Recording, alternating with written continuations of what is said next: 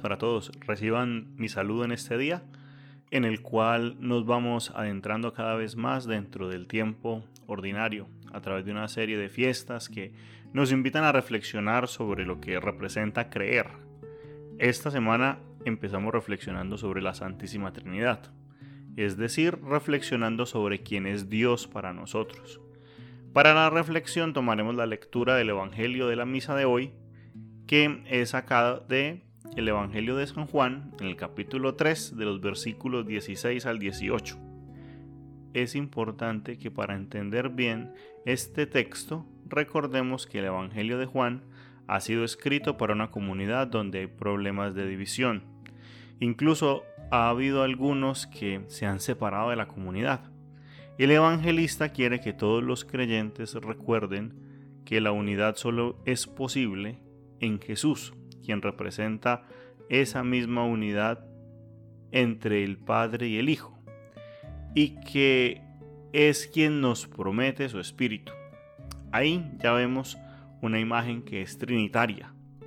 La otra referencia clara que encontramos en el Evangelio es su cercanía con las lecturas del Antiguo Testamento.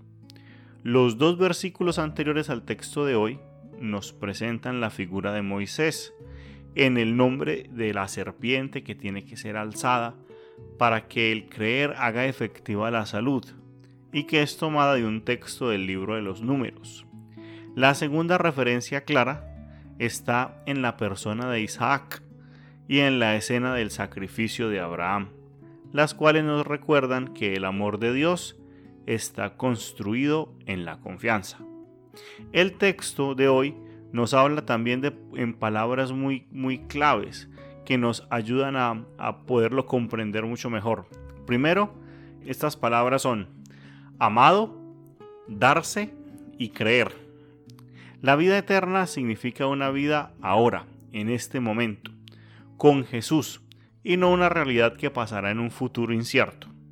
Lo segundo que hay que resaltar es que el profundo positivo propósito de Dios que quiere la salvación de sus hijos y del mundo donde nos encontramos.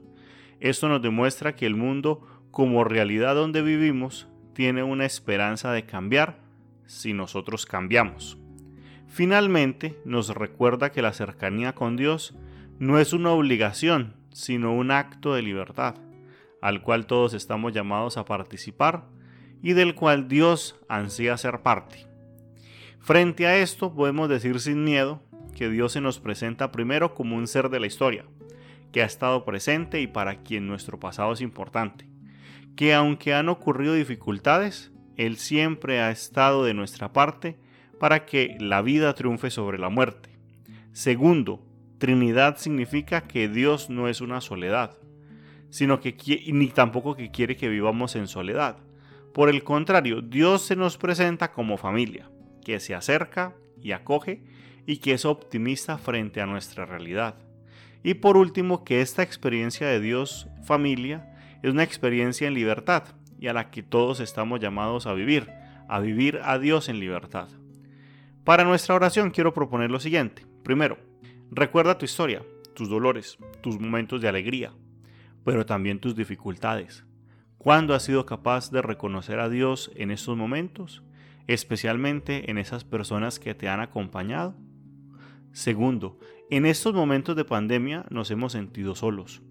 ¿Cómo has visto el papel de tu familia y tus amigos durante estos momentos de aislamiento social?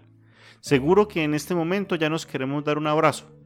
Y es este abrazo donde seguramente donde vamos a poder sentir más a Dios presente en nuestras vidas. Tercero, seguramente que algunos de nosotros empezamos a volver a la normalidad. Y esto exige que hagamos que el ejercicio de nuestra libertad no ponga en riesgo la vida de los otros.